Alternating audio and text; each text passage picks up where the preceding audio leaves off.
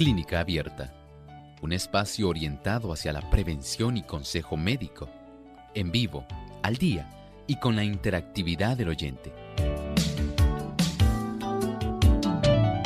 Clínica Abierta, poniendo al doctor a su alcance para un diálogo claro y honesto, porque nos importa su bienestar y salud.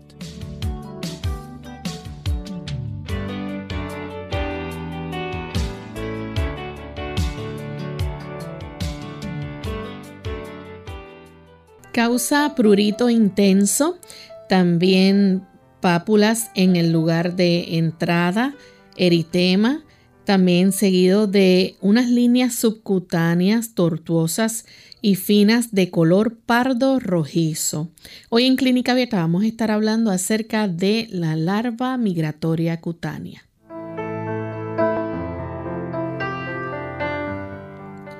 Un saludo muy especial a nuestros amigos de Clínica Abierta. Nos sentimos contentos de compartir una vez más con cada uno de ustedes en este espacio de salud, el que ustedes han hecho su favorito y esperamos que puedan acompañarnos durante toda esta hora donde vamos a tener muy buena información que compartir con ustedes. Como todos los días, está aquí con nosotros el doctor Elmo Rodríguez. ¿Cómo está, doctor? Muy bien, en esta hora muy agradecido al Señor por esta oportunidad ¿Cómo está Lorraine? Muy bien también. Qué bueno, saludamos también a nuestro equipo técnico y por supuesto a cada uno de ustedes, queridos amigos, que se han dado cita hoy en esta edición de Clínica Abierta. Así es. Queremos también aprovechar para saludar a los amigos que nos sintonizan en otras partes del mundo. Hoy nuestro saludo va hacia los amigos que nos escuchan en Maryland y en Virginia a través de Radio Ondas de Esperanza 1390 AM en Potomac Conference. Así que para ustedes un gran saludo desde San Juan, Puerto Rico. Vamos en este momento entonces a compartir el pensamiento saludable. Además de cuidar tu salud física, cuidamos tu salud mental. Este es el pensamiento saludable en clínica abierta.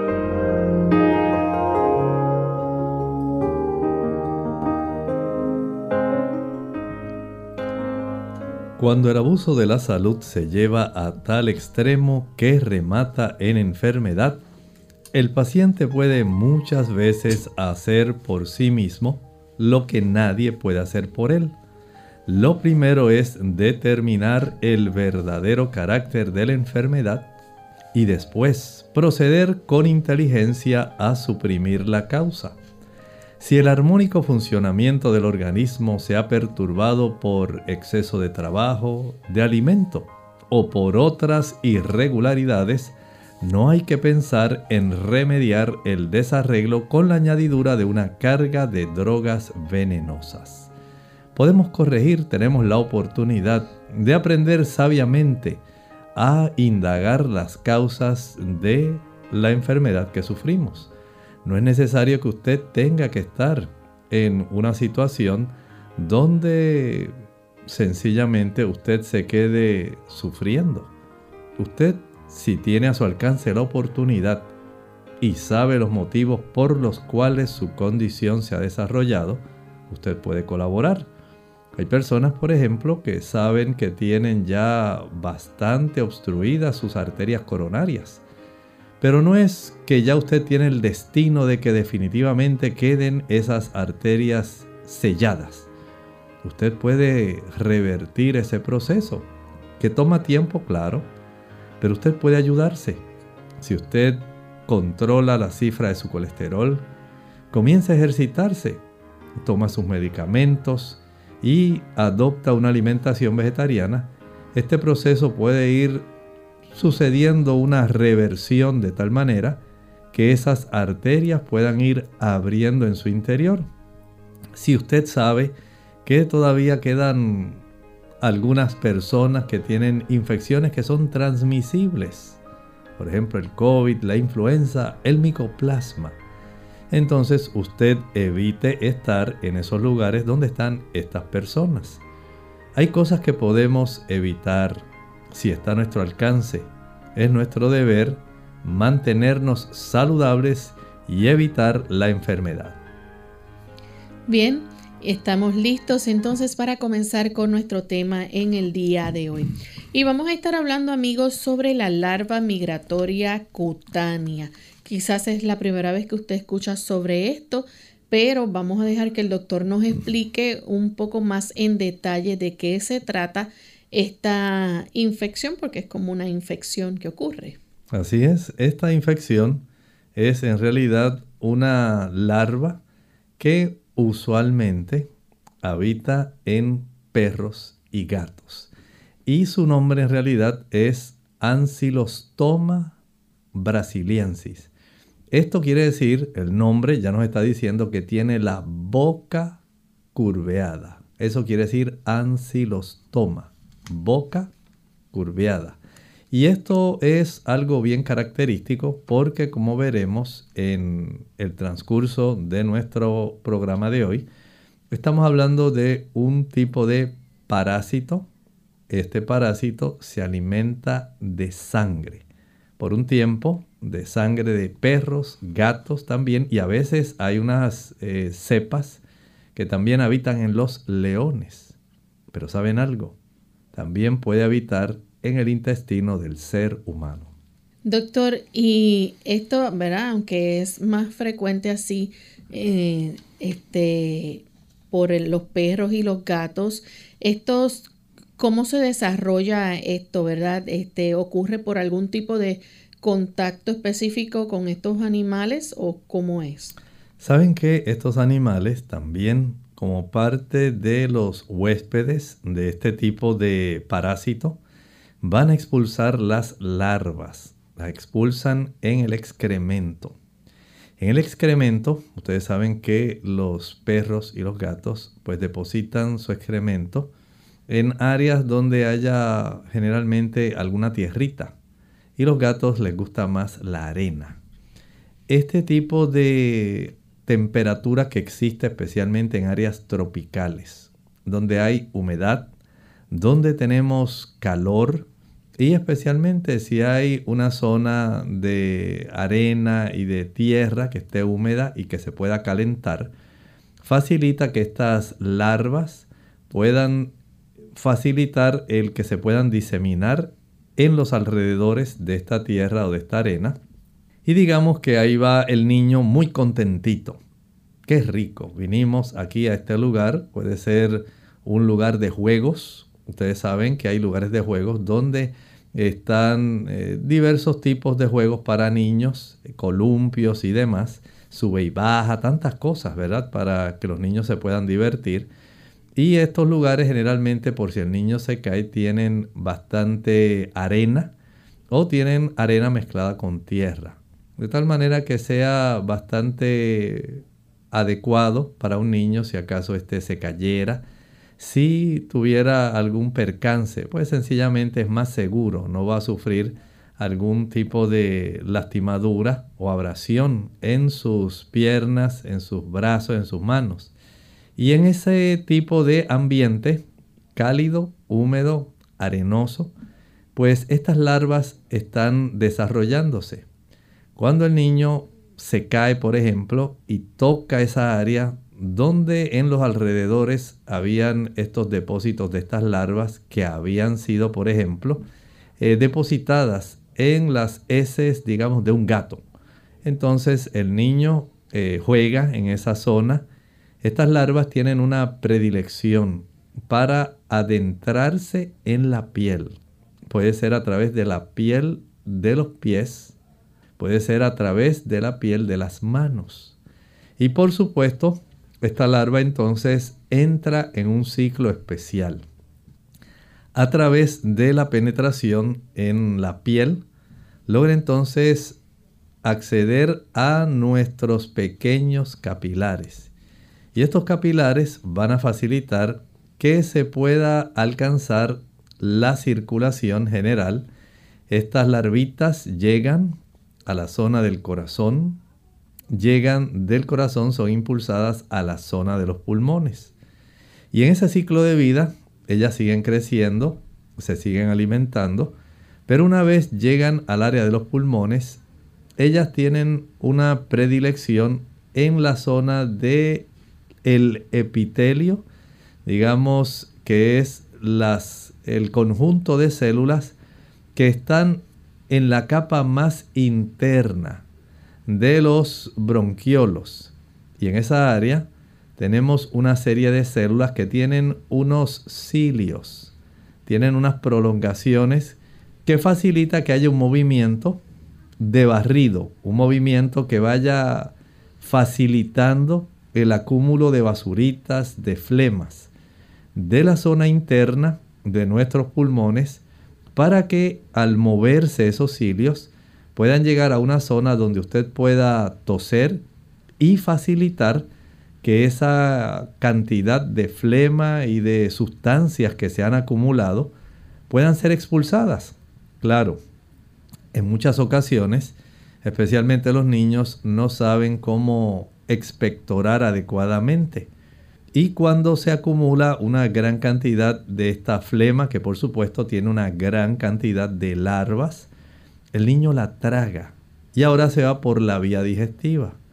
Este tipo de larva resiste, digamos, la acidez del estómago y sencillamente llega al duodeno.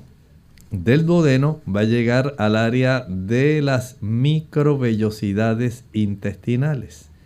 Y ahí es donde comienza todo el panorama en realidad. Gracias a esa boca curveada, porque tienen dientitos. No se crea que son sencillamente así como un gusano sencillo. Tiene su boquita también. Y este tipo de parásito, mediante sus dientes, se logra anclar en estas vellosidades intestinales y adivinen lo que ocurre. Comienza a alimentarse precisamente de la sangre que está en esas microvellosidades. Recuerden que cada una de estas microvellosidades tiene asociada una gran cantidad de pequeños capilares. Y por supuesto, como son del intestino, ahí hay una gran cantidad de sustancias que están siendo absorbidas. Así que usted puede tener una idea de cuán cómodo, cuán displicente se siente este tipo de larva de la Ancylostoma brasiliensis, teniendo a su disposición un lugar que es básicamente un festín. Ahí está ella anclada con su boquita, chupando sangre y se va multiplicando también. Y esto le da oportunidad a que se desarrollen otras larvitas que por supuesto son también eliminadas a través de las heces fecales del ser humano. Pero también muchas de ellas quedan y se desarrollan en el intestino y quedan chupando sangre de esas microvellosidades. Vea qué interesantes son estos ciclos de vida que tienen estos diferentes parásitos. Este particularmente habita preferentemente en perros y gatos, mascotas que probablemente usted y yo tenemos en nuestro hogar. Bien amigos, vamos en este momento a nuestra primera pausa y cuando regresemos vamos a continuar entonces hablando de este tema, así que no se vayan, volvemos en breve. Hay días que nos sentimos como Jonás, solo queremos huir de nuestras obligaciones. Hay días que nos sentimos como Moisés, nos llenamos de temor y no podemos hablar. Hay días que nos sentimos como Sara. Estamos tristes por lo que no tenemos o nos reímos por lo que nos parece imposible. Hay días que nos sentimos como el buen samaritano. Deseamos hacer el bien sin importar a quién. No sé cómo te encuentras hoy, pero recuerda, sin importar cómo sea tu día, Jehová está contigo hoy, mañana y siempre. Él te dice en Isaías 41:10, no temas porque yo estoy contigo no desmayes porque yo soy tu Dios, que te esfuerzo, siempre te ayudaré, siempre te sustentaré con la diestra de mi justicia.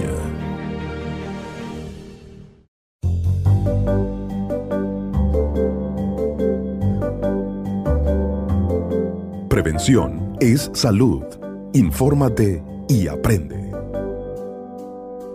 Fibra. ¿Para quién y cuánta? La fibra dietética tiene diversos beneficios para la salud como mantener la regularidad digestiva, prevenir síntomas del intestino irritable y del estreñimiento, además de controlar los niveles de azúcar y colesterol en sangre. Pero, ¿sabes cuánta debes consumir para disfrutar esos beneficios? En México, por ejemplo, la recomendación de fibra dietética para hombres es de 35 gramos y para mujeres de 30 al día y puede variar para cada país en rangos que van desde los 18 hasta los 40 gramos diarios. Las recomendaciones de fibra dietética abarcan la cantidad de fibra total que se debe consumir en un día, no importa si es soluble, insoluble, si proviene de leguminosas, cereales, frutas o verduras. Una dieta completa y variada que incluya cereales con fibras, granos enteros y abundantes frutas y verduras cumple fácilmente con estas recomendaciones de fibra dietética. Si no se tiene el hábito de incluir suficiente fibra dietética en la alimentación diaria, el consumo deberá ser paulatino. Es un buen momento para hacer cambios positivos que ofrezcan múltiples beneficios a la salud e iniciar con un paulatino consumo de fibra dietética es uno de ellos. Recuerda que esta no debe faltar en tu alimentación.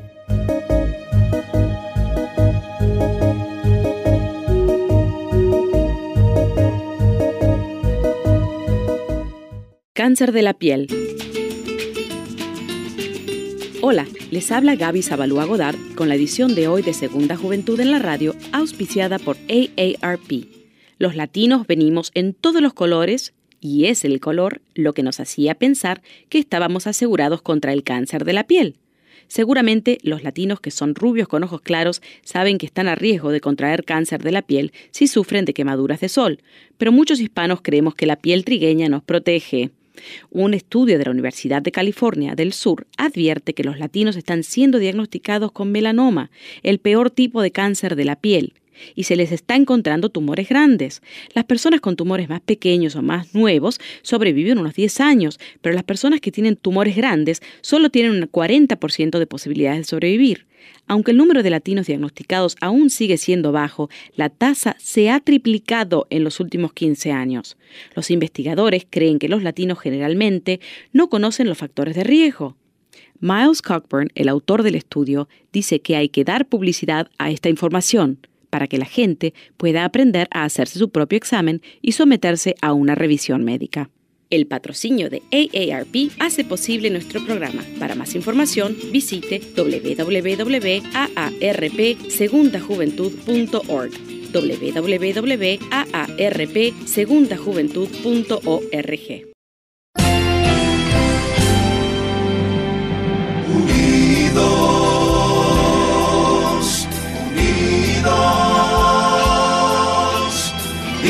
hacia el cielo, siempre unidos,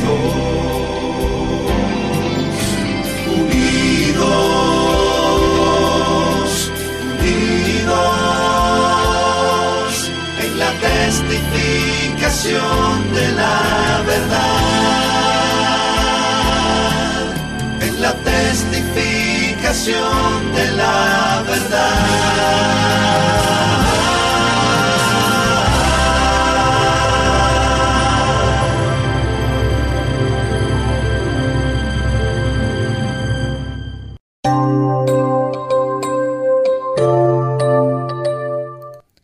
Ya estamos de vuelta en Clínica Abierta, amigos, y estamos hoy con el tema de larva migratoria cutánea. Estábamos hablando, ¿verdad? El doctor nos estaba explicando. Esto es un tipo de parásito eh, que puede causar una infección, o causa una infección, y es a través de los, eh, las heces de los perros y los gatos. Una vez la persona, ¿verdad? Entra en contacto con esto o con estas larvas que también este, tienen sus hueve- huevecillos, ¿no? Y se desarrolla un clima donde este puede entonces eh, desarrollarse, valga la redundancia, un clima cálido, húmedo, como las arenas que usan los gatos y algunos suelos. Así que la transmisión, ¿cómo ocurre, doctor? ¿Cómo ocurre esta transmisión? Este, tiene que existir el contacto entonces entre la persona y vamos a decir eh, las la larva en sí, sí. Estas larvas que habitan generalmente, como dijimos, en los huéspedes, que pueden ser gatos, perros y también el ser humano. Ellas se desarrollan y logran entrar a través de la piel, ya sea de las manos, puede ser de los pies, también hay personas, ustedes saben que hay muchas personas que van de día de playa, se sientan directamente en la arena, pues pueden también a través de los glúteos, la piel de los glúteos puede facilitar la entrada de esta larva. Recuerden que el ciclo, básicamente esa larva penetra a través de la piel, manos, pies, glúteos, piernas, entra a la corriente circulatoria, llega directamente a través de la circulación al corazón, los pulmones, de la vía pulmonar a través de los movimientos normales de los cilios que tenemos en las células del epitelio de nuestro sistema respiratorio bajo, se mueve en dirección a la garganta.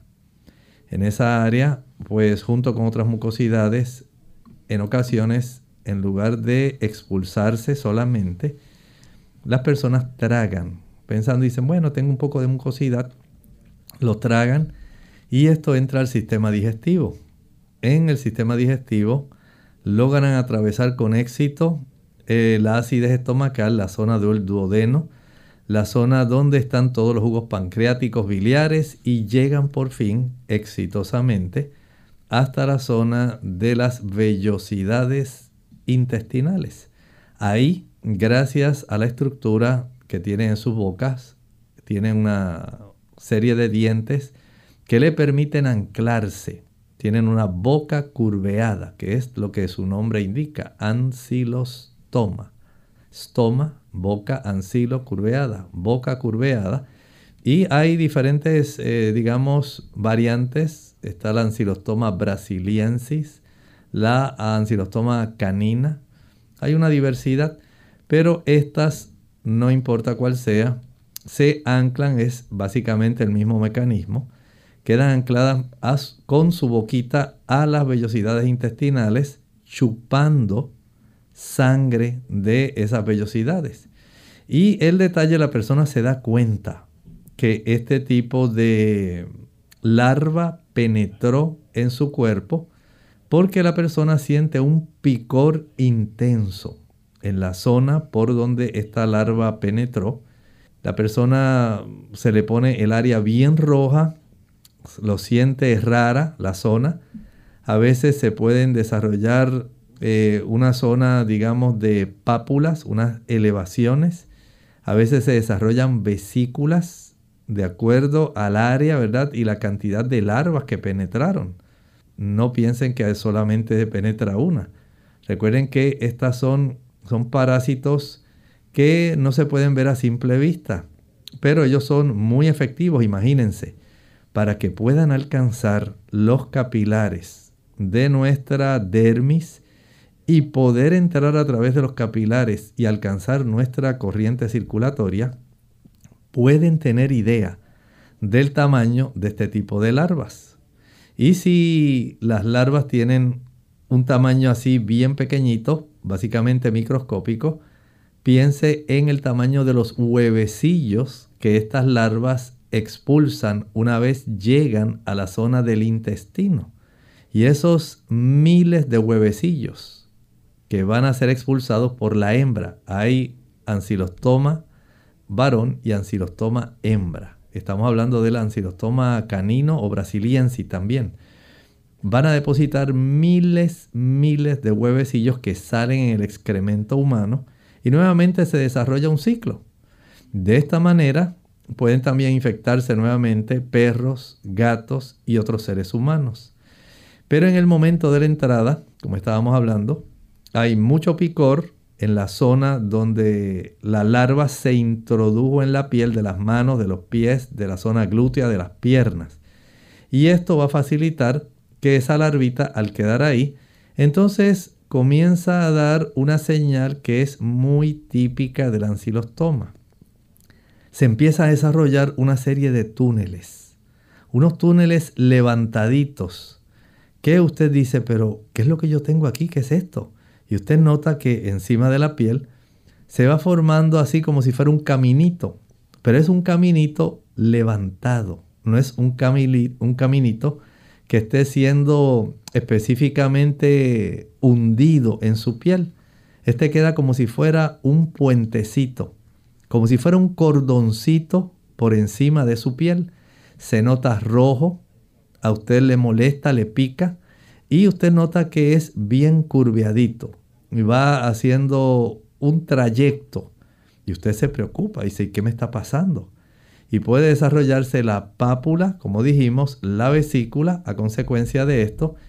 Y generalmente este tipo de manifestación, la formación de ese hilito rojito levantadito, como si fuera un caminito en esas áreas de la piel, es lo que lleva a la persona a buscar ayuda. De tal manera que la persona dice, esto está raro, yo nunca había tenido una cosa así, voy a ir al médico a ver si él me receta algo para yo poder aniquilar un tratamiento, para yo aniquilar este tipo de parásito que me imagino yo, dice la gente que tengo. No sé dónde lo adquirí, pero no me gusta que esté mostrando el caminito por donde se va desarrollando. Doctor, eh, establecer un diagnóstico ¿Es algo difícil o simplemente eh, con observar estas señales de que el paciente desarrolle las pápulas o vesículas se puede diagnosticar? Generalmente sí. Haciendo esa anamnesis el médico comienza a preguntar y el paciente le dice, pues yo pienso, doctor, ¿qué fue de mi gatito? Como yo estoy así pendiente a el área que yo le tengo para que él pueda hacer sus diferentes tipos de necesidades biológicas, pues no me protegí bien, no usé eh, guantes y como estuve allí eh, trabajando y pues traté de hacer lo mejor que pude para sacar los excrementos y que no diera mal olor en la casa y dejar su área lo más limpia posible, pues no me protegí adecuadamente y pienso que por haber estado trabajando en esa área arenosa donde el gatito hace sus deposiciones, de ahí fue que me salió porque mire doctor, si se fija, está aquí en los dedos y mire cómo ha ido caminando en esta dirección.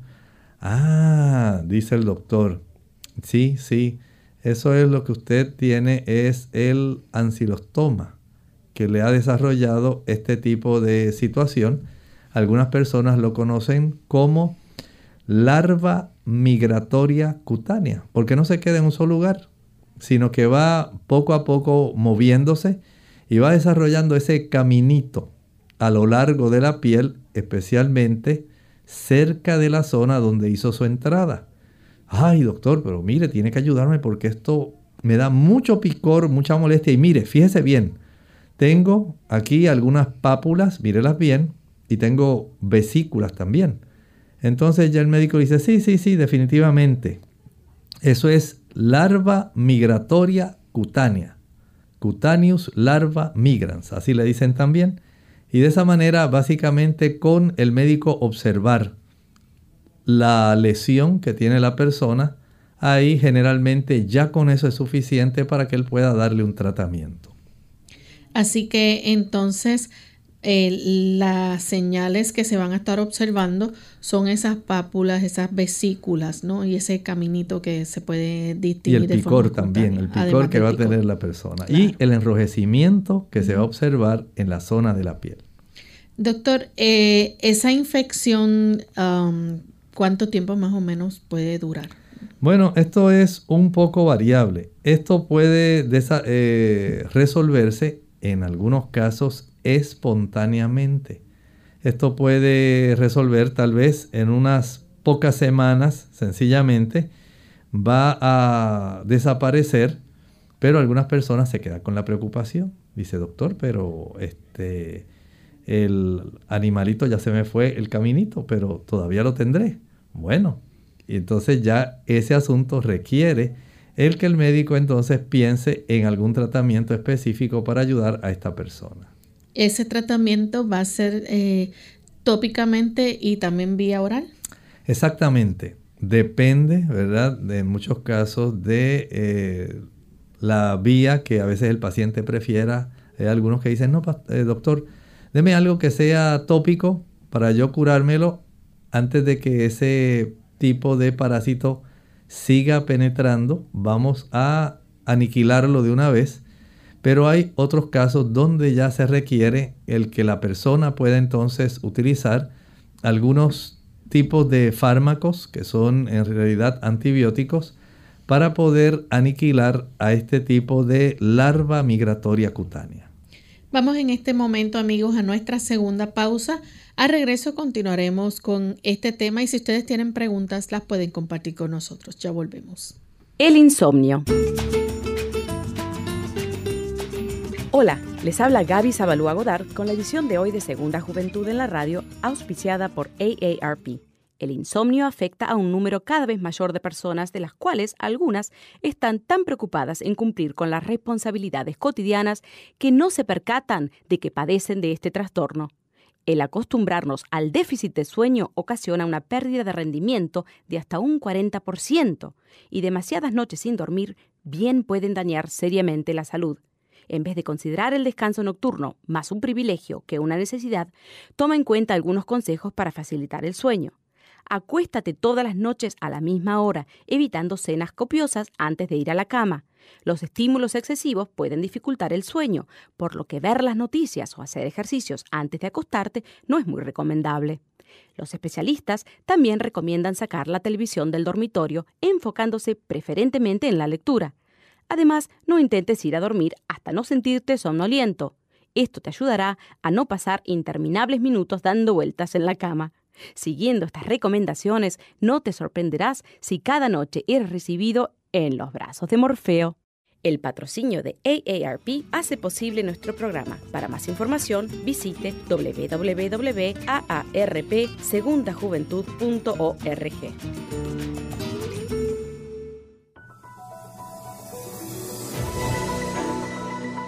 El cáncer de próstata es una enfermedad por la que se forman células malignas o cancerosas en los tejidos de la próstata. Este tipo de cáncer es más común en los hombres de edad avanzada. En los Estados Unidos se diagnosticará cáncer de próstata aproximadamente uno de cada cinco hombres. Los signos de cáncer de próstata incluyen tener un flujo débil de orina u orinar con más frecuencia.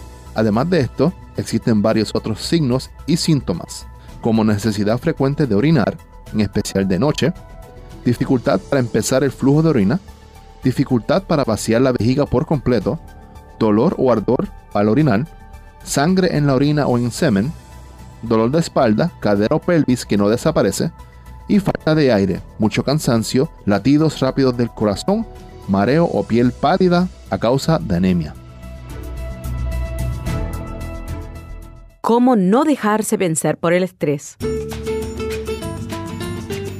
Hola, les habla Gaby Zabalúa Godard en la edición de hoy de Segunda Juventud en la Radio, auspiciada por AARP. En el mundo de hoy manejas el estrés y logras cumplir tus nuestras responsabilidades cotidianas puede sonar un poco difícil. Como la experiencia no lo ha hecho notar, controlar nuestros niveles de estrés no es tan sencillo como parece y por desgracia el no prestar atención a sus efectos negativos puede deteriorar nuestra salud. Si notas para las 11 de la mañana ya estás completamente agotado o últimamente no quieres salir de la cama, revisa los siguientes comentarios que han demostrado ser altamente eficaces para ayudar a recuperar el entusiasmo.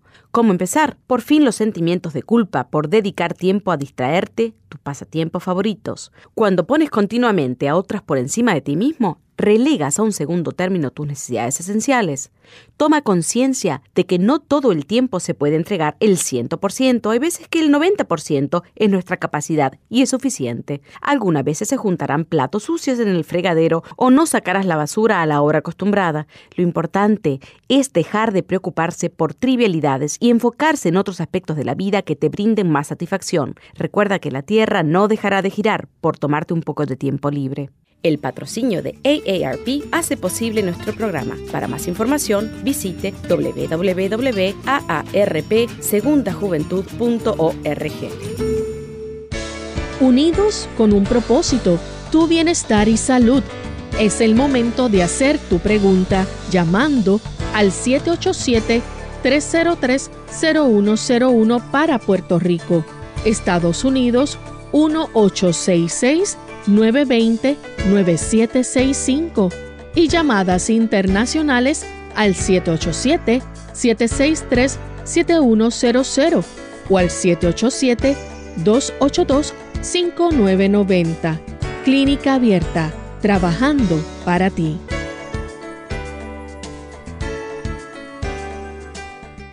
Clínica Abierta. Ya regresamos a Clínica Abierta, amigos, y continuamos hablando sobre la larva migratoria cuba, eh, cutánea. Perdón. Y hoy en este tema, ¿verdad? El doctor nos ha estado explicando cómo, es, eh, cómo son las señales de lo que se observa cuando hay este tipo de infección de esta larva, si está presente, obviamente la persona va a sentir picor, se le puede ver entonces eh, una, unos pápulas, unas pápulas eh, o vesículas que se asemejan a la foliculitis y la persona pues entonces va a estar viendo como esos eh, caminitos, ¿no? De precisamente donde este parásito va a estar entonces eh, recorriendo. Doctor, en cuanto al tratamiento, eh, hablamos de que puede ser tópicamente y puede ser también oral. Así es, hay algunos tipos de ungüentos y lociones que se pueden utilizar. Por ejemplo, el tiabendazol en forma eh, líquida o en ungüento. Se puede utilizar al 15% en estas áreas. Y también además del tiabendazol, ya el albendazol, pero este se usa oral. Se ingiere este fármaco y esto ayuda para que este tipo de parásito se pueda erradicar. Cada uno de ellos tiene un tiempo específico de uso y gracias a esto se puede curar este tipo de infección eh, en el ser humano que la haya padecido y también en los animales. O sea que hay que estar conscientes de lo que esto ocurre porque cuando usted tiene este tipo de parasitosis y estas larvas, recuerde que esas larvas se reproducen. Ellas no, no es que usted adquirió una sola larvita. Ellas se reproducen y mientras más se le facilita la reproducción, entonces mayor cantidad de larvas usted tiene dentro de su cuerpo, mayor cantidad de larvas ahí están eh, viviendo en las microvellosidades de su intestino y ellas todas están alimentándose de usted, por eso se le llaman parásitos. Y este tipo de parásitos, aunque sea microscópico, ellos se dan un gran banquete con los elementos alimentarios que usted tiene circulando en su sangre. Y en la medida en que son múltiples, múltiples larvas, ahora usted puede tener idea de que la persona puede comenzar a padecer eh, situaciones como anemia, ¿sí? Mientras mayor sea la cantidad de larvas que estén viviendo de usted, que le estén chupando sus alimentos, y especialmente su hemoglobina. Usted va a comenzar a reducir la cifra de su hemoglobina y esta persona comienza a verse más pálida, deteriorada, más cansada y a veces no se sospecha que esto sea el tipo de problema. Recuerde por supuesto que si esta larva como parte del ciclo de vida, lo que expulsa son esos huevecillos en el excremento, por supuesto, se pueden entonces también eh, observar en un copro parasitoscópico, un análisis de muestra de excremento, se puede saber si todavía se están expulsando huevos de ancilostoma, brasiliensis, caninus, el que le esté afectando. Y eso entonces puede también ayudar para establecer el diagnóstico, pero generalmente Con el hecho de que usted vaya al médico, él vea esa larva migratoria que usted tiene sobre la zona de la mano, especialmente el dorso de la mano, en el área de los pies, en el dorso del pie generalmente, y en la zona de las piernas o glúteos. Ya con eso y ver el tipo de distribución, el médico le va a diagnosticar y le va a recetar. Si él ve que solamente está ubicado a nivel tópico, entonces le da solamente el tiabendazol. Si él eh, entiende que usted pues prefiere utilizar algún tipo de antibiótico oral, le da el albendazol y de esta manera se puede eliminar ya este tipo de parásito de tal manera que la persona pueda reasumir nuevamente, tener una vida normal, pueda elevar la cifra de su hemoglobina y pueda recuperar su fuerza, su energía y su color, que ya no se ve así la persona tan pálida. Todo esto gracias a que la persona se trató de una manera eh, eficiente en el momento oportuno. Doctor, ¿esta larva migratoria cutánea puede complicarse, por ejemplo, con algún tipo de reacción pulmonar? Sí, tal como dijimos, ya que parte del ciclo de, digamos, de movimiento, de migración de esta larva, va precisamente de la zona de la piel, capilares, circulación, corazón, pulmón. En las radiografías, si hay una abundante cantidad de estas larvas, puede desarrollarse una situación pulmonar donde en la radiografía se observan parches distribuidos en los campos pulmonares. Si esto se acompaña de una situación donde suben en la sangre una, un tipo de células blancas que se llaman eosinófilos. La elevación de estas células blancas, digamos, en, una, en un contaje de células sanguíneas, en una biometría hemática, en una citometría, ahí se puede evidenciar en la porción correspondiente a la fórmula blanca glóbulos blancos, la elevación de los eosinófilos da lugar a una eosinofilia, que junto con esta radiografía, donde se observan estos parches distribuidos en los campos pulmonares, se le conoce como el síndrome de Loeffler. Esto es un indicativo del proceso migratorio que estas larvas tienen una vez alcanzan la corriente circulatoria y en ese proceso de migrar, llegan del corazón a través de la sangre a los pulmones. Y se desarrolla este, este tipo de reacción pulmonar autolimitada conocida como el síndrome de Loeffler. Bien, doctor, eh, nos están haciendo acá una consulta. Eh, aunque no es directamente del tema, ¿verdad? No sé si la podríamos. Ah, bueno, hoy sí, ya finalizamos aquí esta, esta región, este, esta porción relativa a la larva migratoria cubana. Hoy, como una oferta especial para nuestros amigos de Clínica Abierta. Si no tienen preguntas relativas a la larva migratoria cutánea, con mucho gusto, usted puede aprovechar y podemos contestar algunas preguntas que sean de índole general, como si fueran martes, jueves o viernes. Hoy hacemos este tipo de excepción porque entendemos que la finalización de este tema puede facilitar, si nadie tiene preguntas, a que se pueda desarrollar algunas otras preguntas adicionales. Bien, nos está preguntando Elena Ramírez de República Dominicana que le diga por favor por qué tiempo se debe tomar el remedio del, garbanzo para el colesterol y los triglicéridos altos. Bueno, todo depende en gran medida de usted. Y usted dirá, ¿por qué? Bueno, tanto ese remedio que se utiliza para eh, los triglicéridos y el colesterol funcionan si usted deja de consumir productos que le eleven el colesterol. Si usted quiere tomar esa combinación de estos eh, productos que mencioné, pero usted consigue, eh, va a seguir tomando, digamos, o consumiendo leche, mantequilla, queso, huevos, carne, ya sabe que la cifra de su colesterol se va a elevar.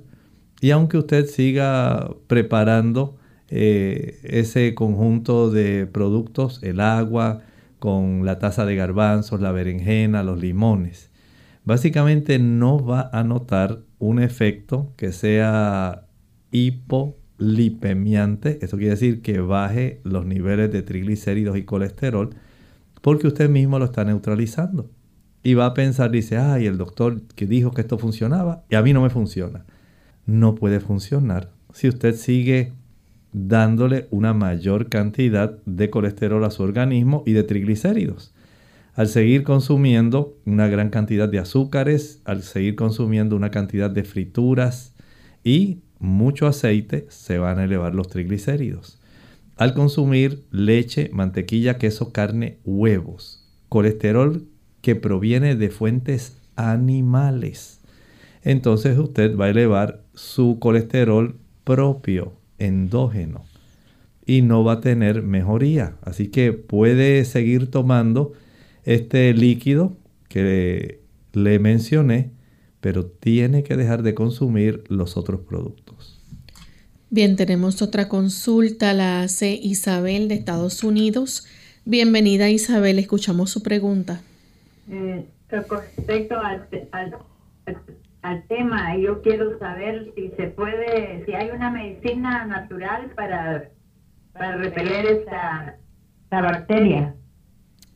Muchas gracias. Este parásito, en realidad no, no conozco alguna medicina natural que lo pueda repeler.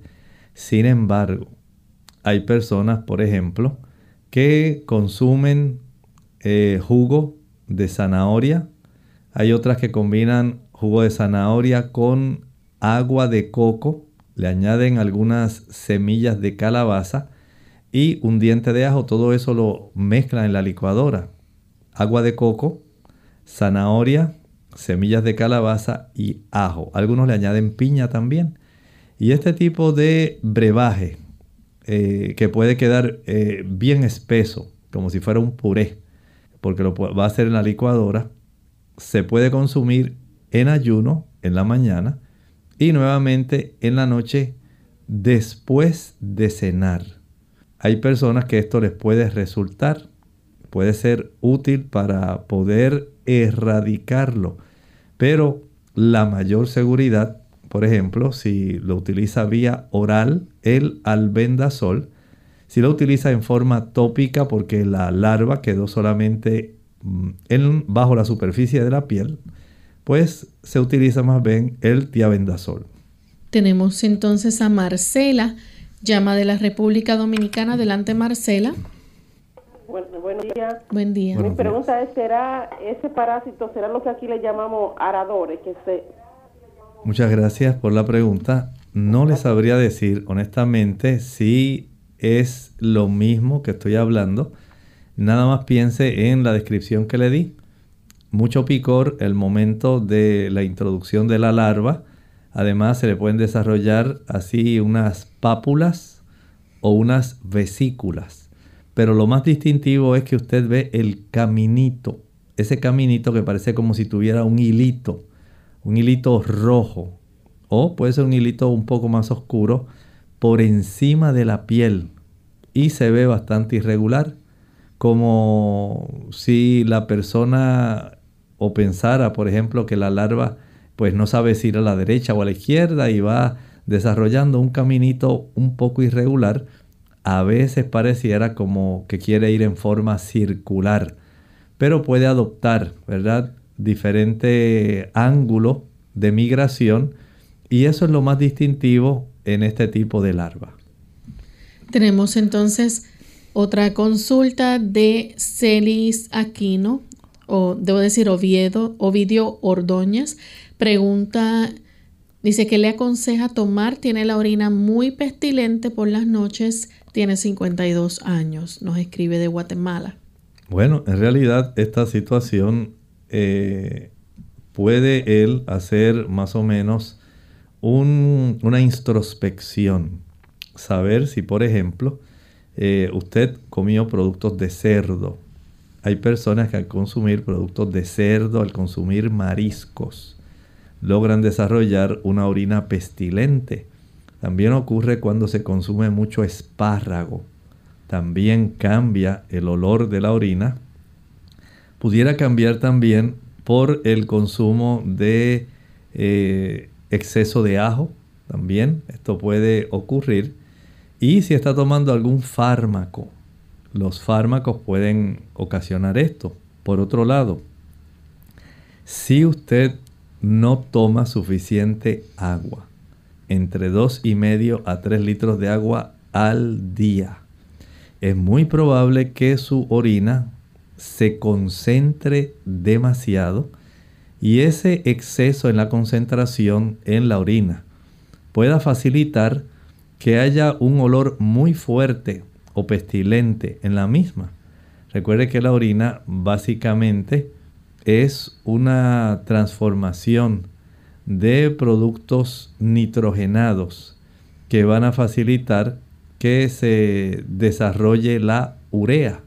Así que del amoníaco se produce eventualmente la urea y hay que tener esto en mente porque si usted no disuelve o no diluye esa cantidad de productos nitrogenados, el olor va a ser muy fuerte.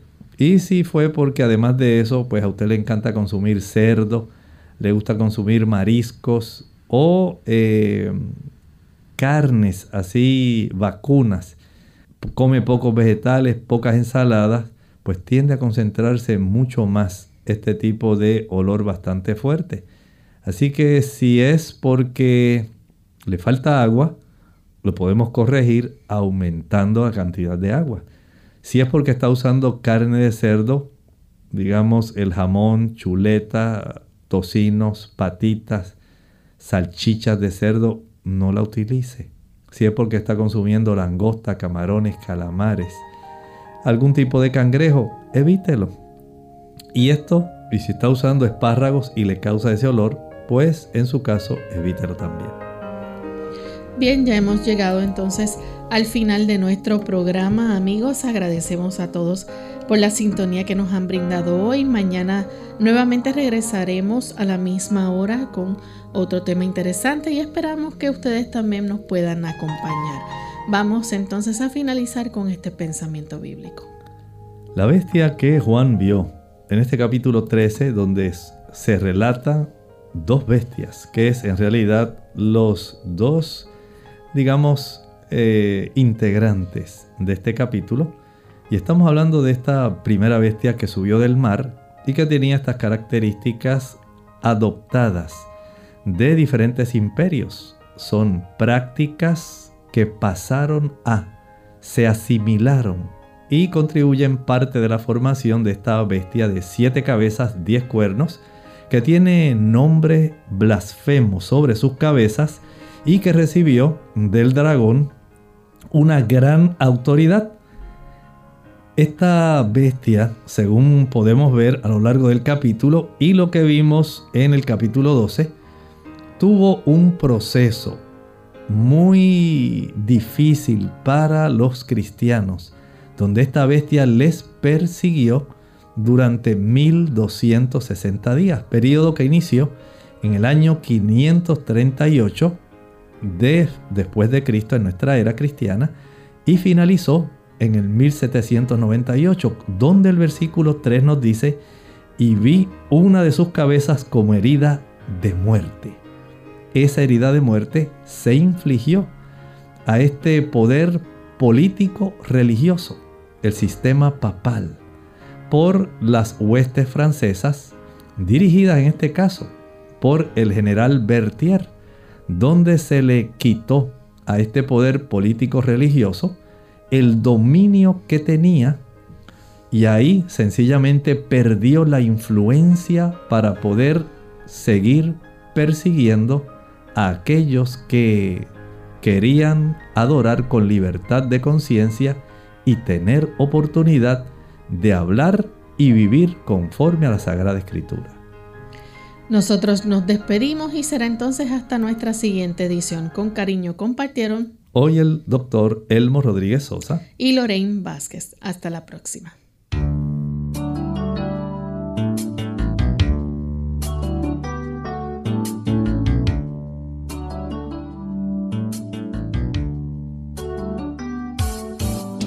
Clínica abierta.